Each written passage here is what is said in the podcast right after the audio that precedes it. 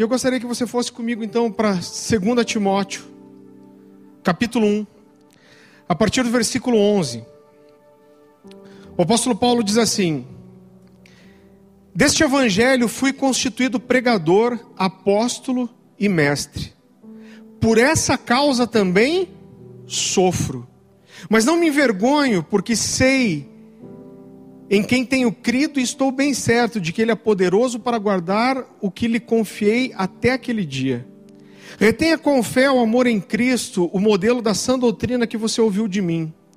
Quanto ao que lhe foi confiado, guarde-o por meio do Espírito Santo que habita em nós.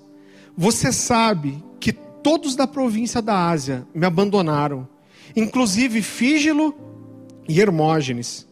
O Senhor conceda misericórdia à casa de Onesíforo, porque muitas vezes ele me reanimou e não se envergonhou por eu estar preso. Ao contrário, quando chegou a Roma, procurou-me diligentemente até me encontrar.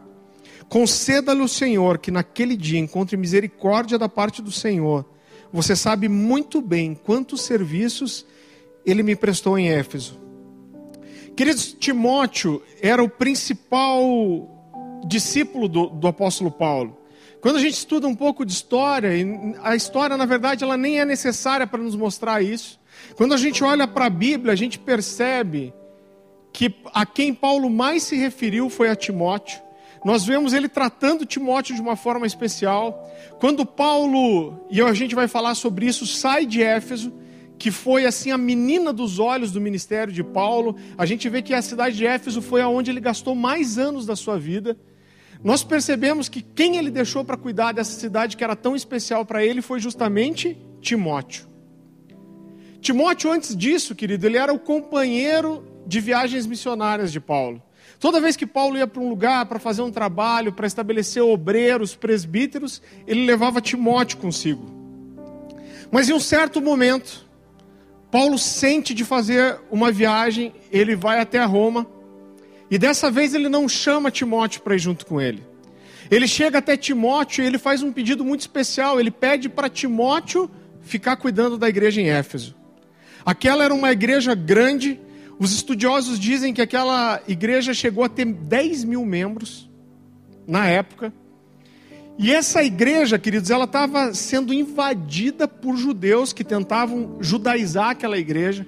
Ela estava sendo invadida por heresias e a gente via isso entrando nas casas onde as reuniões aconteciam. E Paulo dessa vez ele viaja e ele pede para que Timóteo fique em Éfeso. Ele fala: Timóteo, dessa vez eu não quero levar você comigo, mas eu preciso que você fique aqui cuidando dessa igreja. E quando nós olhamos para algumas palavras do apóstolo Paulo na primeira carta para Timóteo, a gente percebe que a intenção de Paulo era voltar logo. Ele fala em certo momento: Olha, eu pretendo estar logo com você, mas se isso não acontecer. E por algum motivo, logo no começo, Paulo percebe que apesar da intenção dele ser voltar logo para Éfeso, talvez ele não consiga fazer isso. E realmente, querido, essa volta para Éfeso ela nunca mais aconteceu. Nós não sabemos exatamente quais foram os fatos que aconteceram, né? talvez até as coisas que culminaram na prisão do apóstolo Paulo em Roma e depois na sua morte. Mas ele percebe rápido que talvez uma volta para Éfeso não aconteceria tão breve. E ele escreve pelo menos duas cartas para esse discípulo, que de repente teria que assumir a maior igreja a igreja talvez que tinha um carinho especial do apóstolo Paulo e que estava sendo atacada por hereges e por judeus. E queridos, ele escreve essas duas cartas, e a segunda carta de Paulo a Timóteo, talvez a gente lendo e conhecendo os textos a gente não perceba isso. Mas em especial a segunda carta de Paulo a Timóteo, ela é uma carta muito especial e ela é muito diferente de todas as outras coisas que Paulo escreveu. Quando Paulo escrevia uma carta à cidade de Corinto ou à cidade de Éfeso, essa carta, nós vemos Paulo pedindo para que aquela carta fosse lida em público e até para que elas fossem trocadas entre as igrejas. Mas eu acredito, querido, olhando para aquilo que Paulo escreveu aqui, que quando Paulo escreveu essa carta para Timóteo, ele não escreveu uma carta para uma igreja, mas ele escreveu uma carta para um amigo. Nós vemos nessa carta um caráter totalmente especial. Segunda Timóteo é a carta mais emocionada de Paulo. Nós vemos uma carta, querido, não escrita como uma pregação, mas a gente vê uma carta emocionada de uma pessoa que percebe que está chegando no fim da vida, que está para morrer, e escreve uma carta íntima, rasgando seu coração para um discípulo próximo, para um amigo tão chegado que ele chama de filho. Já nas primeiras linhas da segunda carta de Paulo a Timóteo, ele chama, ele diz: "Eu, Paulo, apóstolo". Ele faz uma apresentação e depois ele diz: "A Timóteo, o filho que eu amo". Ele estava escrevendo para um amigo. Em Atos 20, 23, Paulo diz assim: Olha, ele sabia que a morte estava se aproximando. Ele diz: O Espírito do Senhor, ele me assegura. Não é eu sinto uma impressão, eu acho que o Espírito Santo está me falando, mas ele diz: O Espírito Santo me assegura em cada cidade que eu passo, que o que me espera é cadeia e tribulação. E ele diz: Mas eu não considero a minha vida preciosa de forma alguma, contanto que eu cumpra o meu ministério. Esse homem ele percebia que ele estava chegando no fim da vida. Em 2 Timóteo 4, 6 e 7, no final da carta, dessa segunda carta, ele abre o seu coração e ele diz para Timóteo assim: Timóteo, eu estou sendo oferecido já como sacrifício de libação. O que era o sacrifício de libação? A libação, querido, era o sacrifício que era líquido, era aquele sacrifício que era derramado no altar. Ele falou: estou sendo derramado. E ele fala: Mas eu combati o bom combate, eu completei a carreira e eu guardei a fé. Então, essa carta, querido, ela, ela é muito diferente de todas as outras. E nela, o grande apóstolo, o apóstolo Paulo destemido, cheio de autoridade, cheio de ousadia, que mesmo que era capaz de resistir face a face os apóstolos, a Bíblia fala que ele repreendeu Pedro face a face quando ele se tornou repreensível. Esse homem tão cheio de autoridade, de coragem, ele mostra o que nessa carta? A sua fragilidade. Paulo nessa carta, querido, diferente das outras, existe algo muito diferente de todas as outras cartas também. Paulo fala na segunda carta dele a Timóteo sobre pessoas que o abandonaram, que lhe fizeram mal, e ele dá o nome dessas pessoas. Você não vê isso em outro lugar. Eu queria que você fosse comigo para 2 Timóteo, capítulo 1, versículo 15. O apóstolo Paulo diz assim: Você sabe que todos da província da Ásia me abandonaram, inclusive Fígelo e Hermógenes. Ele fala de pessoas que andavam com ele, que eram seus discípulos e o, e o abandonaram. Agora vai comigo para o 2,17 capítulo 2, versículo 17. Ele diz assim: O ensino deles alastra-se como câncer. Entre eles estão Himeneu e Fileto. Esses se desviaram da verdade, dizendo que a ressurreição já aconteceu e, algum, e assim alguns perverteram a fé. Vá comigo para o 4,9. 2 Timóteo capítulo 4, versículo 9. Ele diz a Timóteo assim: Procure vir logo ao meu encontro, pois Demas, amando esse mundo, abandonou-me e foi para Tessalônica. Crescente foi para a Galácia e Tito para a Dalmácia. Só Lucas está comigo. Traga Marcos com você, porque ele me é útil para o ministério. E eu gostaria de ler mais um texto, capítulo 4, versículo 14. Ele diz assim: Alexandre, o ferreiro, causou-me muitos males o Senhor lhe dará retribuição pelo que fez. Previna-se contra ele, porque se opôs fortemente às nossas palavras. Aí ele diz: ele estava preso e ele fala da sua primeira defesa. Ele diz: Na minha primeira defesa, ninguém apareceu para me apoiar, todos me abandonaram, que isso não lhe seja cobrado. Mas o Senhor permaneceu ao meu lado e me deu forças para que por mim a mensagem fosse plenamente plenamente proclamada a todos os gentios e a ouvissem. E eu fui libertado da boca do leão. O Senhor me livrará de toda obra maligna e me levará a salvo para o seu reino celestial. A ele seja a glória para todo sempre. Amém. E queridos, Paulo no final dessa carta, ele diz para Timóteo assim: Timóteo, procure vir logo ao meu encontro. É um homem que percebia que ele estava preso, percebia que ia morrer, e ele chega para esse amigo, esse discípulo tão próximo, a ponto de ele falar, chamá-lo de filho que eu amo, e ele fala: Timóteo, o povo tem me abandonado, tem ido embora. Ele está dizendo que não me deixa sozinho, vem estar tá comigo. Ele fala: venha ao meu encontro. Mas esse encontro, querido, ele nunca aconteceu. Timóteo nunca conseguiu ir para Roma, encontrar Paulo a tempo, e ele foi decapitado antes disso. E logo no capítulo 1, querido, o apóstolo Paulo ele abre seu coração e ele fala. Existe um versículo aqui que me diz algo muito importante. Eu queria que você voltasse comigo ali para 2 Timóteo, capítulo 1, versículo 16. Ele diz assim: O Senhor conceda misericórdia à casa de Onesíforo, porque muitas vezes ele me reanimou e não se envergonhou por eu estar preso. Ao contrário, quando chegou a Roma, procurou-me diligentemente até me encontrar.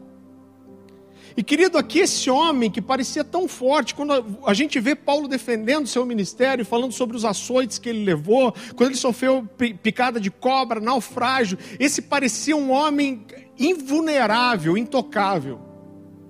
Mas aqui esse grande apóstolo, que não precisava de advogado para se defender, que, como eu falei, resistiu a Pedro, homem que não temia a sua morte, falava assim: oh, para mim eu morrer a lucro. Ele abre aqui seu coração e ele fala que ele precisou ser reanimado por um homem chamado Onesíforo.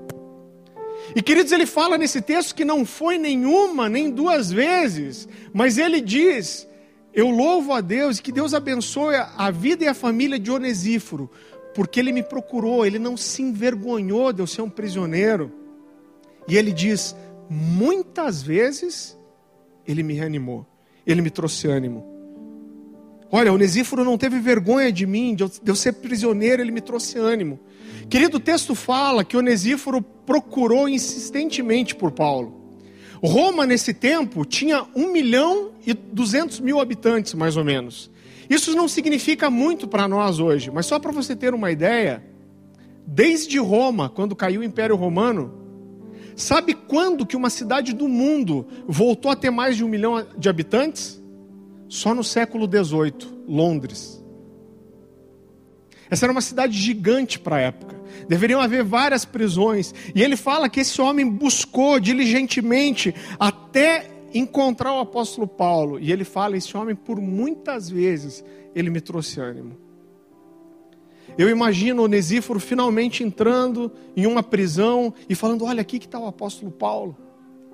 E eles falam: É, e ele encontrando um homem, talvez de joelhos dobrados, cabeça baixa, no canto de uma cela, esperando o que ia ser dele. E eu imagino Onesíforo falando: Ô Paulo, Deus vai recompensar você, Ele está com você, você vai sair desse lugar. E eu fico imaginando Paulo recobrando, porque é o que ele fala, ele me reanimou. E ele falando: Olha, é verdade, ora comigo, me ajuda. E Onesíforo ia embora, e talvez alguns dias depois ele voltava e visitava o apóstolo Paulo de volta, mas quando ele chegava, esse homem estava desanimado de volta. Com o coração queimando por pregar o evangelho, por mostrar aquela verdade que ele conhecia, mas ele estava o quê? Desanimado. E ele fala aqui que mais uma vez esse homem vinha, trazia ânimo para ele e o despertava. E outra coisa que eu acho muito interessante, querido, em tudo isso, é que quando o apóstolo Paulo ele abre o seu coração para Timóteo e ele fala dos seus desafios, das suas lutas, dos seus conflitos, ele não fala do diabo, ele não fala de espíritos malignos, mas ele fala de quem? Ele fala de pessoas que lhe fizeram mal, que lhe perseguiram e que lhe abandonaram. Não foi o diabo, não foram espíritos malignos, mas foram quem?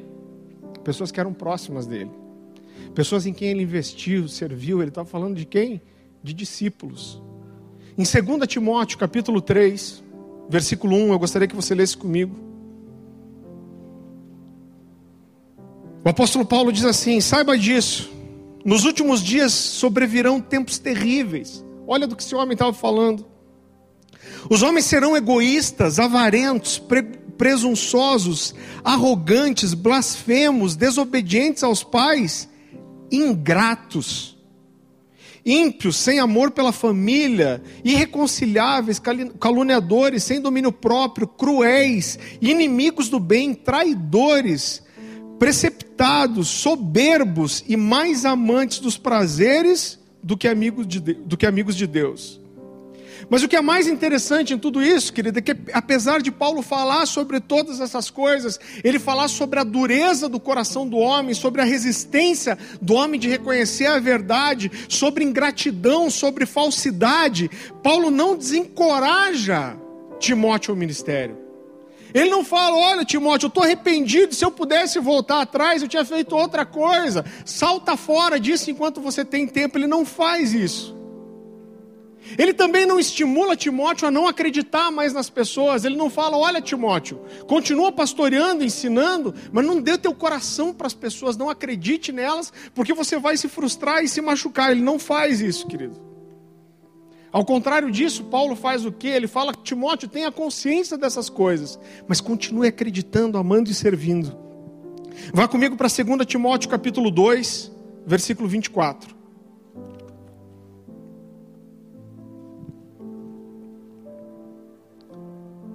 Aqui Paulo diz para Timóteo assim, depois mesmo abrindo o coração e falando de, de, todas essas frustrações, de abandono, de traição, ele diz: Ao servo do Senhor não convém brigar, mas sim ser amável para com todos, apto para ensinar, paciente. Deve corrigir com mansidão os que se lhe opõem, na esperança de que Deus lhes conceda o arrependimento levando-os ao conhecimento da verdade, para que assim voltem à sobriedade e escapem da armadilha do diabo que os aprisionou para fazerem a sua vontade. Eu queria que você fosse um pouco comigo para frente, no capítulo 3, versículo 12. Ele diz assim: De fato, todos os que desejam viver piedosamente em Cristo Jesus serão perseguidos. Contudo, os perversos e impostores irão de mal a pior, enganando e sendo enganados. Quanto a você, porém, permaneça nas coisas que aprendeu e das quais tem convicção, pois você sabe de quem aprendeu. Porque desde criança você conhece as sagradas letras, que são capazes de torná-lo sábio para a salvação mediante a fé em Cristo Jesus. Toda a escritura é, é inspirada por Deus e útil para o ensino, para a repreensão, para a correção e para a instrução na justiça, para que o homem de Deus seja apto e plenamente preparado para toda boa obra. Então, querido, o que Paulo está dizendo aqui é: Timóteo, você precisa saber que você vai investir na vida das pessoas. Você vai acreditar nelas, você vai ajudá-las, você vai estender a sua mão e muitas vezes essas pessoas não vão reconhecer isso. Talvez elas te abandonem, elas virem as costas para você. Talvez, mesmo depois de dedicar muito amor, atenção, cuidado, essas pessoas não saibam reconhecer isso. E existe uma grande probabilidade dessas pessoas saírem falando mal de você e te acusando. Mas você não deve se tornar amargo. Você não deve se tornar incrédulo de que as pessoas podem mudar e que Deus tem um propósito, mas você precisa estar acima de qualquer mal que essas pessoas possam te fazer. Você precisa ser manso, apto para ensinar, ter esperança de que as pessoas encontrem um lugar de arrependimento. Querido, eu tenho encontrado muitos ministérios, eu vou falar aqui talvez principalmente de pastores que são pessoas que sonharam um dia com o ministério, sonharam com cuidar de pessoas. Mas as frustrações por não serem reconhecidas às vezes, por serem rejeitadas, por estender a mão para as pessoas investir, não só tempo, às vezes até financeiramente, às vezes no cuidado, no zelo, no amar, e depois receber o que em troca. Às vezes até elas erraram, essas pessoas viram as costas para você, elas falam mal de você elas espalham calúnias sobre você, elas falam mal para a igreja de você. E eu tenho encontrado pessoas, querido, que acabam se tornando tão amargas e sofrendo tanto com esse tipo de acusação, que elas são roubadas de toda a alegria de servir. E o medo de serem machucadas, feridas, traídas de volta, ele fica tão grande que elas não conseguem mais abençoar a vida de ninguém. E só a ideia de acreditar em alguém de volta traz um medo tão grande ao coração. Eu canso, hoje eu não tenho feito isso muito mais, mas eu, eu ia para muita cidade do interior, aonde eu ministrava em pequenas igrejas e você tinha às vezes lá pastores que ficavam sozinhos, que eram mandados pelas suas denominações. Nos primeiros seis meses eles recebiam uma, duas visitas, mas eu cansava de ir em lugares que eles falavam assim: olha, faz três anos que ninguém vem aqui, eu estou sozinho. E eles falavam da rejeição do povo, de algumas dificuldades, essas pessoas estavam morrendo, querido, naquele lugar. Agora nós precisamos proteger o nosso coração quanto a isso. Um dos principais discípulos que eu tive, que era quem eu tinha mais sonhos, nós, nós sonhamos pelas pessoas. Nós olhamos para algumas pessoas, nós vemos o potencial que elas têm, nós vemos o chamado, os dons, o talento de Deus na vida delas, e a gente sonha algumas coisas neles, como a gente sonha com os filhos. Quando nós, nossos filhos começam a crescer e nós começamos a ver as habilidades, os talentos deles, nós começamos a sonhar com aquilo que os nossos filhos podem se tornar. E assim são os nossos discípulos. E nós sonhamos coisa, coisas para as pessoas. E talvez um dos discípulos que eu tinha mais, que eu tinha mais sonhos, querido. Quem eu investi mais tempo. Em certo momento da nossa caminhada, eu precisei confrontá-lo, ele falou: "Não, tudo isso é mentira, isso não existe". E eu fiz isso umas três vezes, e na terceira vez eu falei: olha, nós temos uma impressão no nosso espírito, eu preciso perguntar para você: você está fazendo isso? E ele olhou nos meus olhos e falou: não, pastor, de jeito nenhum, de jeito nenhum eu estou fazendo isso. Confia em mim, pastor. E o que, que eu tinha que fazer, querido, como um pai, como um discipulador? Eu tinha que acreditar nele. Mas se passaram alguns dias e um dia ele entrou chorando na minha sala. E daí ele abriu toda a verdade. E ele me falou sobre quanto tempo ele estava me enganando, mentindo. E eu recebi aquele rapaz, eu liberei perdão é, é, é, sobre a vida dele. E eu achei que tudo aquilo ia ficar bem. O que, que foi o fruto disso depois? Ele ficou muito tempo falando mal de mim dentro da igreja. Agora, queridos, essas coisas elas vão acontecer e nós não temos que evitar, querido. Isso não é privilégio só nosso. Acontecia nos tempos de Paulo, acontecia antes dele, vai continuar acontecendo enquanto o homem não for glorificado.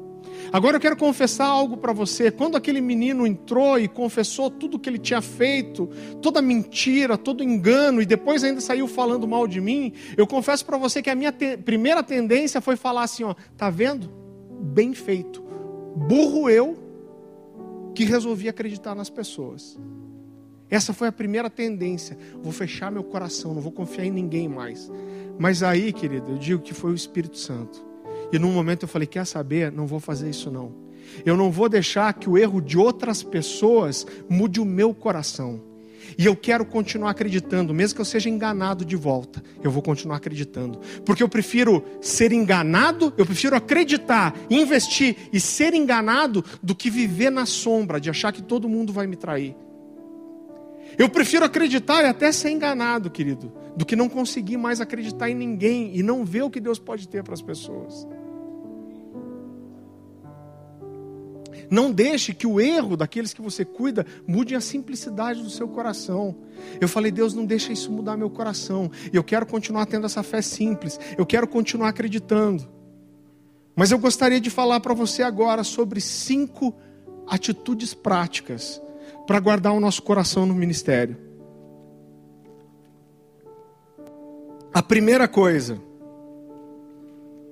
saiba que a traição, a rejeição, a ingratidão vão fazer parte. Queridos, quanto antes a gente entender isso, mais fácil vai ser a nossa caminhada. As pessoas, elas vão continuar traindo, elas vão continuar recebendo, sendo abençoadas, cuidadas, e elas vão continuar não, não reconhecendo. As pessoas vão continuar falando mal de você, mesmo depois que você abençoe a vida delas, querido. Como eu falei, era assim nos tempos de Paulo, era assim antes dele, foi assim depois, é assim hoje e vai continuar sendo até que Jesus venha. Agora, por outro lado, querido, na nossa caminhada, a gente não vai só encontrar esse tipo de pessoas. A gente vai encontrar pessoas também, onde muitas vezes a gente vai até dar muito pouco, mas essas pessoas vão multiplicar muito aquilo que a gente deu. Quando a gente olha para a palavra de Deus, o nome de Onesíforo aparece duas vezes só. A gente não sabe como foi o relacionamento dele de, com Paulo e quanto Paulo investiu na vida dele, querido. Mas nós sabemos que esse homem honrou demais a vida do apóstolo Paulo. Cuidou, amou, protegeu, investiu. Por outro lado, talvez aqueles que a gente espere menos retorno, essas pessoas vão multiplicar todo o amor e todo o cuidado que a gente der. Mas prepare teu coração. Você vai ser traído, abandonado, e isso faz parte. E você tem que aprender a passar por cima disso. Segunda coisa, seja pronto, querido, a perdoar e dar mais uma chance. Quantas vezes for necessário. Quando a gente olha para a vida do próprio apóstolo Paulo, eu não sei se você lembra, mas quem introduziu Paulo no meio dos apóstolos foi um cara chamado Barnabé. Ninguém acreditava em Paulo, as pessoas tinham medo dele. E de repente Barnabé resolveu pagar o preço, ele pegou Paulo pela mão, ele levou até o meio dos apóstolos e falou: Olha, vocês precisam ouvir a história desse homem, por aquilo que ele passou. E a Bíblia fala que depois que Barnabé introduz ele lá, ele começa a andar livremente por Jerusalém. Depois disso, re resolve mandar Paulo de volta para a cidade natal dele, Tarso. E queridos, quando a gente olha a Bíblia e lê o texto corrido, a gente não percebe isso muito, mas se passaram mais ou menos, querido, 13 anos, até que Barnabé vai para Antioquia. E ele resolve chamar Paulo para ajudá-lo no ministério. 13 anos depois da sua conversão. E é depois disso que o ministério de Paulo explode. Mas em uma viagem missionária, Barnabé traz um cara para perto deles, que era João Marcos.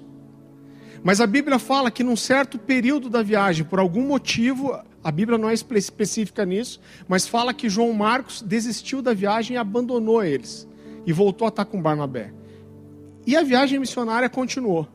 Mas em certo momento, Paulo e Barnabé se encontram e eles decidem fazer algo juntos de volta. Eles falam: vamos passar pelas cidades onde a gente estabeleceu igrejas e, e, e pregamos para as pessoas. E Barnabé fica empolgado com aquilo e eles decidem fazer viagens missionárias juntas de volta. Mas quando Barnabé chega, ele está levando quem junto?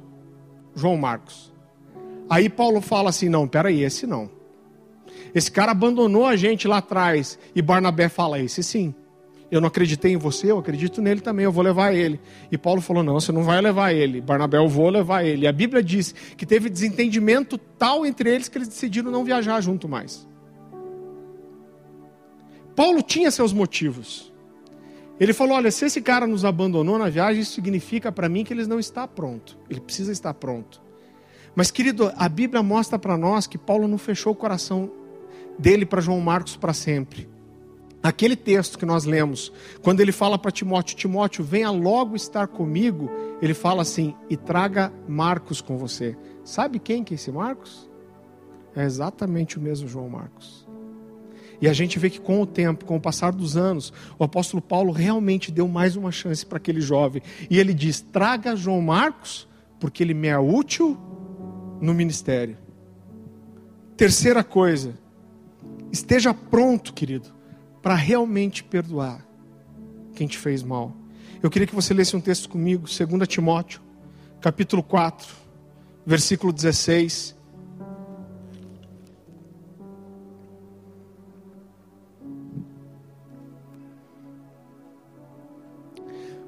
É o finzinho da segunda carta de Paulo a Timóteo, ele está falando sobre a sua defesa diante as acusações que o levaram a ser preso e depois a ser decapitado.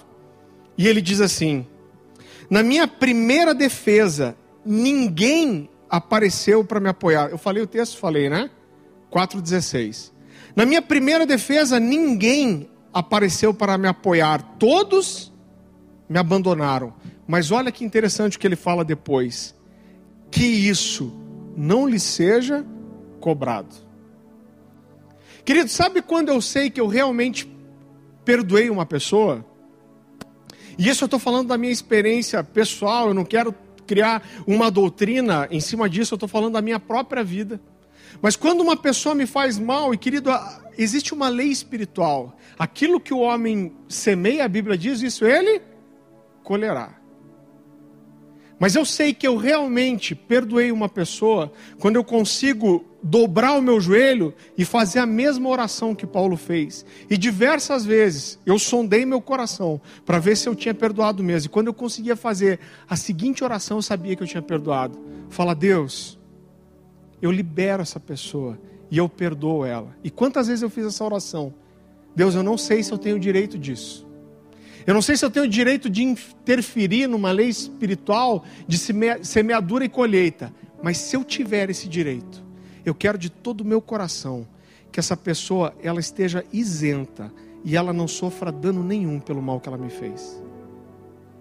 E eu sei que quando eu consigo fazer essa oração de coração, eu realmente perdoei alguém. E é isso que Paulo fala. Ele fala: Olha, eles me abandonaram e ninguém apareceu. E ele fala: Mas a minha oração a Deus é que eles não sejam cobrados por isso. Queridos, nós precisamos, eu queria que você prestasse atenção nisso. Essa, essa frase que eu vou dizer, ela pode ser mal interpretada, eu vou esclarecer ela, ela depois. Nós precisamos, queridos, como líderes, como discipuladores, como pastores, nós precisamos estar acima das ofensas. Agora eu vou explicar. Nós precisamos estar acima das ofensas porque nós somos melhores que as pessoas? Não. Nós precisamos estar acima das ofensas porque nós somos piores que elas? Também não. Mas nós precisamos estar acima das ofensas porque nós somos exatamente iguais a elas. Tão carentes da mesma graça e misericórdia e perdão que elas precisam. Eu lembro que uma vez a gente teve uma situação aqui na igreja também de uma pessoa, graças a Deus, querido, isso não acontece, é muito raro. Eu estou aqui na igreja há quase 10 anos na comunidade Alcance, mais de 8 anos. Eu lembro, fora essas duas vezes, eu lembro só de mais uma vez que isso aconteceu. Mas uma pessoa começou a espalhar um monte de coisa e falar muito mal de mim e da minha esposa dentro da igreja. E nós confrontamos, eu confrontei essa pessoa em amor primeiro. E ela continuou fazendo, e ela mesma vinha confessar, falava, é, eu falei mal de vocês, não sei o quê. E daí uma, uma vez a gente pegou uma testemunha, que foi o pastor Francisco, se eu não me engano, nós confrontamos essa pessoa, como fala Mateus 18. E depois, mais uma vez, nós pegamos outros pastores aqui, nós sentamos com essa pessoa. Nós falamos com ela em amor, liberamos perdão, mas corrigimos ela. Queridos, se passaram mais ou menos umas duas semanas, e naquela semana, umas três ou quatro pessoas da igreja nos procuraram e falaram: Olha, tal pessoa veio até mim e falou isso de vocês. Eu falei: Você está disposto a confrontar essa pessoa e falar? Claro. Todas disseram a mesma coisa. Aí, irmão, pensa num cara que estava chateado. Eu lembro que eu cheguei para o pastor Francisco, choramingando, e falei: pô, pastor, e agora o que a gente faz? A, a pessoa lá está falando mal da gente do mesmo jeito, não continua, não, não foi. E agora? Com quem que a gente vai confrontar? O que a gente vai fazer? E o Francisco, com aquele jeitão dele, ele olhou para mim e falou assim: Ó, oh, eu vou te falar uma coisa. A gente confronta a pessoa para ajudar ela. Mas quando você confronta uma vez, duas vezes, três vezes, é porque é o caráter da pessoa mesmo. Então, coitada da pessoa. Quer saber? Deixa para lá, não ligue não. Nem vamos confrontar mais. Irmão, eu não sei se foi o Espírito Santo, a unção na vida dele, irmão, se foi a, a questão tão prática e simples da coisa, eu não sei explicar para você, mas uma chave mudou no meu coração. E eu falei: quer saber, eu não vou mais ligar mesmo. E foi engraçado que isso foi, acho que assim, numa sexta-feira. No sábado, a pessoa veio para mim, para Dani de volta. Eu preciso confessar que eu andei falando mal de vocês de volta. Eu falei, irmã, você está abençoada já por todas as vezes que você falar. Inclusive, você pode continuar falando e todas as vezes eu já vou te dar o crédito. Todas as vezes que você falar, você já está perdoada, abençoada. Eu falei, eu não me importo mais. Ficou brabo, irmão. Como assim não se importa? Tem que se importar. Como que não vai se importar? Vai entender, né, irmão?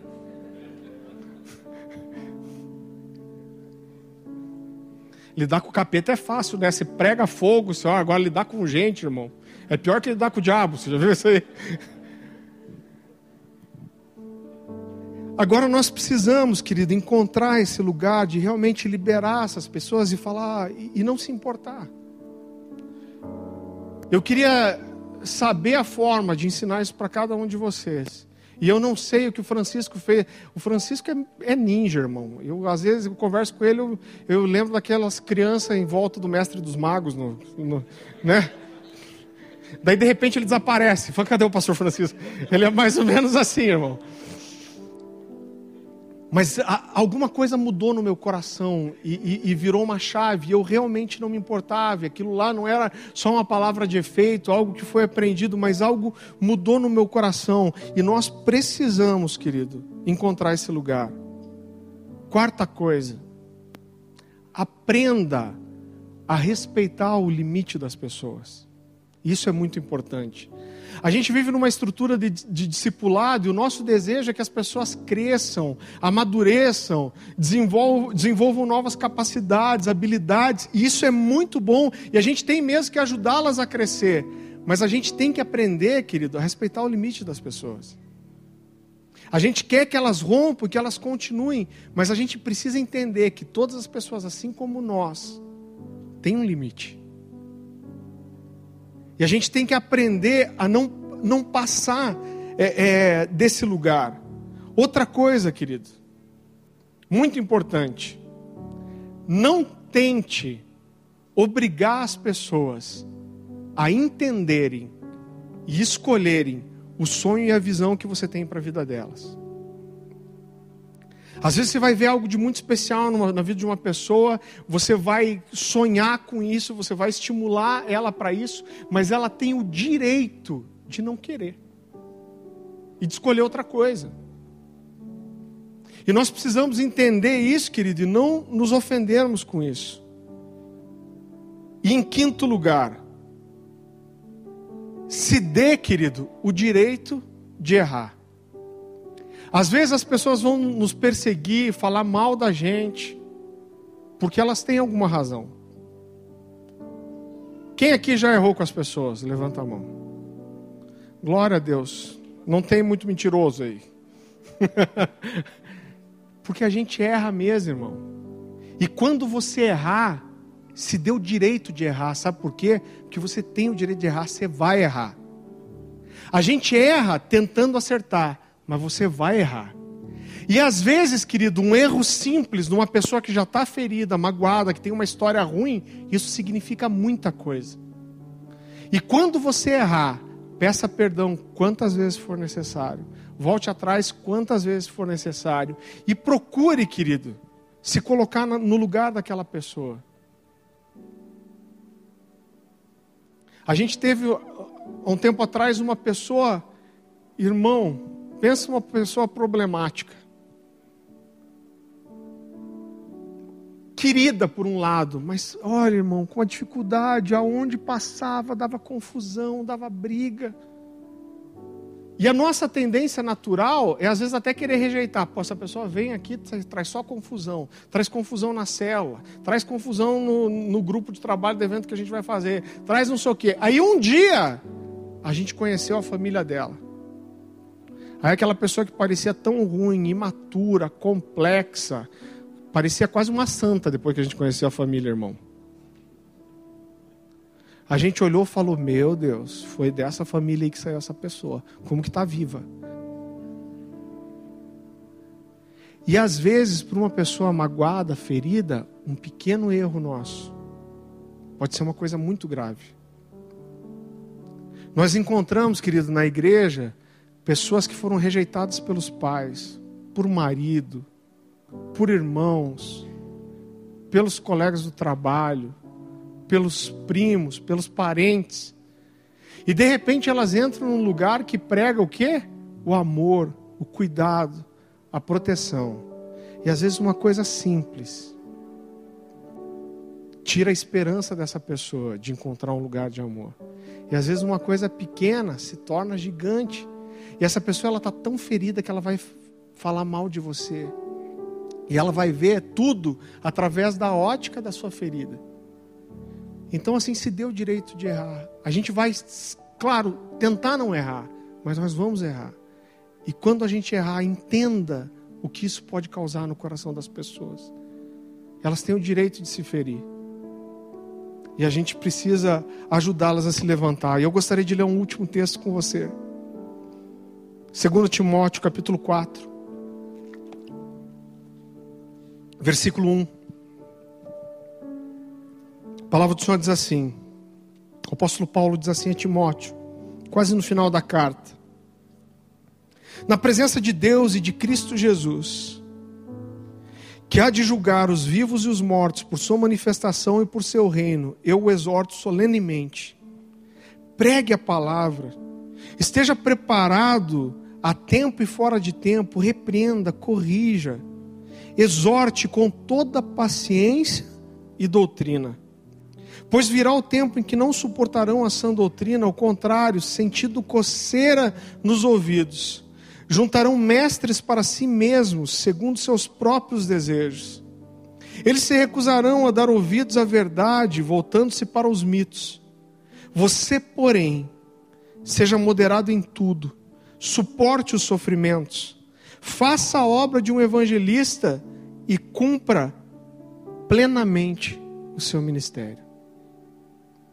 É assim que Paulo vem encerrando a carta, onde ele fala de toda a sua frustração, de toda a sua dor, daqueles que o abandonaram, que o perseguiram, que o fizeram mal, que esqueceram dele.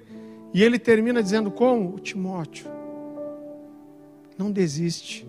Seja você o mais maduro. Seja você o pronto para perdoar. Seja você o que está acima dessas coisas. E não desista, seja, não desista, seja paciente seja amoroso e cumpra aquilo que Deus te chamou para fazer. Baixe tua cabeça e feche teus olhos. Querido, eu não sei o quanto você está envolvido com a liderança, com a vida das pessoas. Mas talvez aquilo que te deixou muito animado e alegre para servir, para cuidar de pessoas, talvez toda essa alegria não esteja mais aí dentro.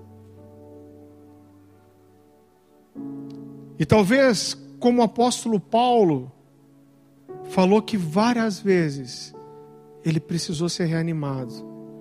Talvez nessa noite você olhe para a sua vida, para a sua história, e você perceba que você precisa de ânimo. E nessa noite, querido, talvez como Onesíforo fez com Paulo, eu gostaria de fazer com você. E talvez no seu coração hoje hajam frustrações, dores.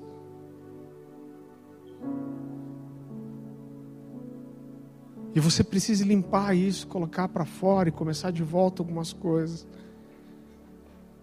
E eu gostaria de orar com você. Se você se sente assim nessa noite, vem aqui para frente. Levante do seu lugar, venha para cá, eu quero orar com você. Talvez você precise liberar perdão para alguém, encontrar esse lugar de, de perdão. Talvez você precise encontrar esse lugar onde as palavras das pessoas e aquilo que elas fazem para você não te façam mal mais.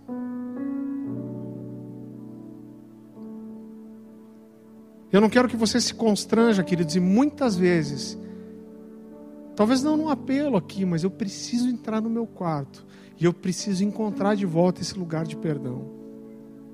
Se você se sente assim, sai do teu lugar, vem aqui para frente, eu quero orar com você.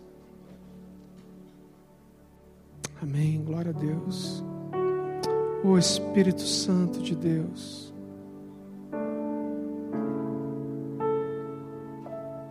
Espírito Santo de Deus. Eu quero pedir ajuda dos diáconos que estão aqui para nós pastores, pastor Anderson, para que a gente possa orar com essas pessoas. Sabe, querido, na nossa vida ministerial é importante não apenas a gente encontrar esse lugar de perdão, mas nós ensinarmos as pessoas a fazerem isso também. E eu quero te falar uma coisa. Como diz o pastor Luciano, talvez a sua vontade seja de me dizer, pastor, vira essa boca para lá. Eu vou virar a boca para lá, mas não vai adiantar nada.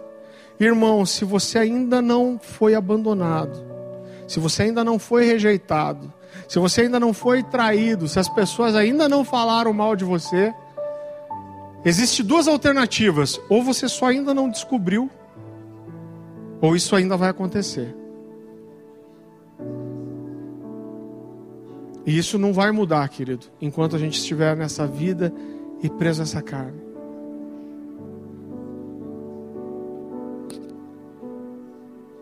Eu gostaria de encerrar cantando uma canção, eu vou pedir para o Marcelo cantar. E eu gostaria que você que ficou no seu lugar orasse para que o Senhor preservasse esse coração, disposto a perdoar, a ensinar esse perdão para as pessoas. Em nome de Jesus. O Espírito Santo guarda o nosso coração, Senhor. Nos protege, Senhor, meu Deus, e nos ensina a nos livrarmos de toda raiz de amargura, daquilo que pode apagar do nosso coração a alegria de servir, Senhor, a alegria de, de estar no ministério, Pai, a alegria de cuidar de pessoas.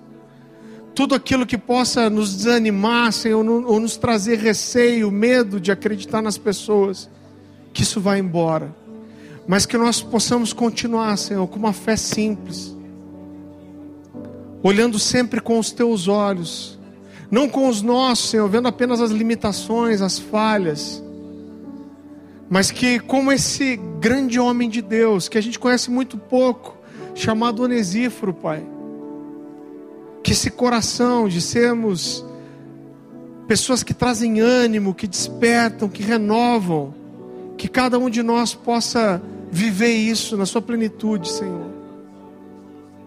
Em nome de Jesus, Senhor.